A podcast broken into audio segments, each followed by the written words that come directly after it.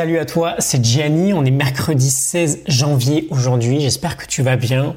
On va surfer sur notre vague d'hier, on avait parlé des 5 clés de l'efficacité avec Peter Drucker, l'auteur du livre The Effective Executive.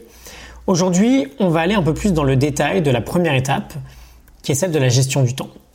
Il nous dit que les personnes vraiment efficaces dans notre monde ne commencent pas par la gestion de leurs tâches, mais par la gestion de leur temps tout simplement parce que bah, c'est le facteur le plus limitant en fait. Et dans tout process, comme la limite est déterminée par ce qui est le plus rare et que dans le process que l'on appelle accomplissement, ce qui est le plus rare, c'est le temps, bah, c'est sur cette variable-là que euh, on va commencer notre gestion.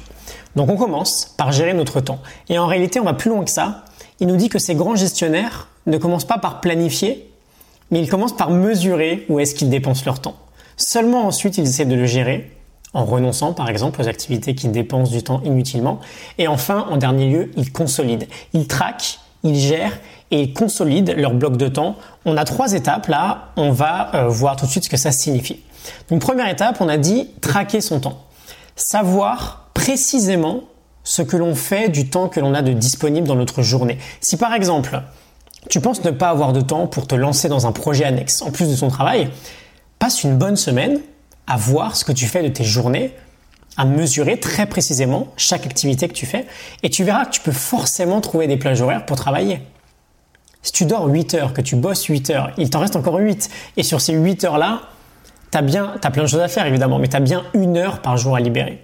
Et tu verras que rien qu'en commençant par mesurer, bah, tu vas déjà progresser en fait. Le simple fait de mesurer nous permet d'avancer. On en avait parlé dans un épisode au tout début de notre série, ça devait être autour du 30e. Non seulement tu progresses, mais en plus de ça, et c'est le plus important, tu récoltes des données. Et c'est indispensable pour la suite.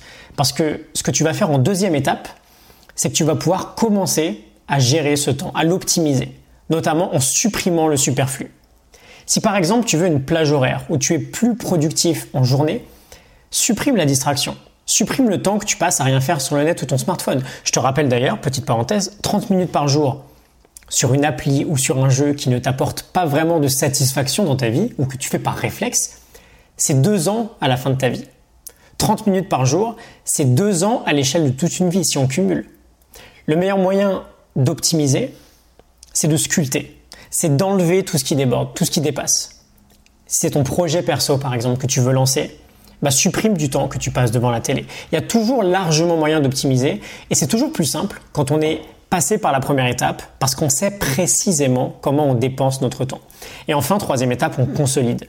C'est-à-dire qu'on crée des blocs de temps. On s'isole et on tire le meilleur de ces plages horaires-là. Dans mon exemple, je te l'ai déjà partagé, j'ai trois plages horaires par jour de 90 minutes de vrai deep work, de travail profond, de travail très créatif dont la première euh, plage qui est très très tôt le matin.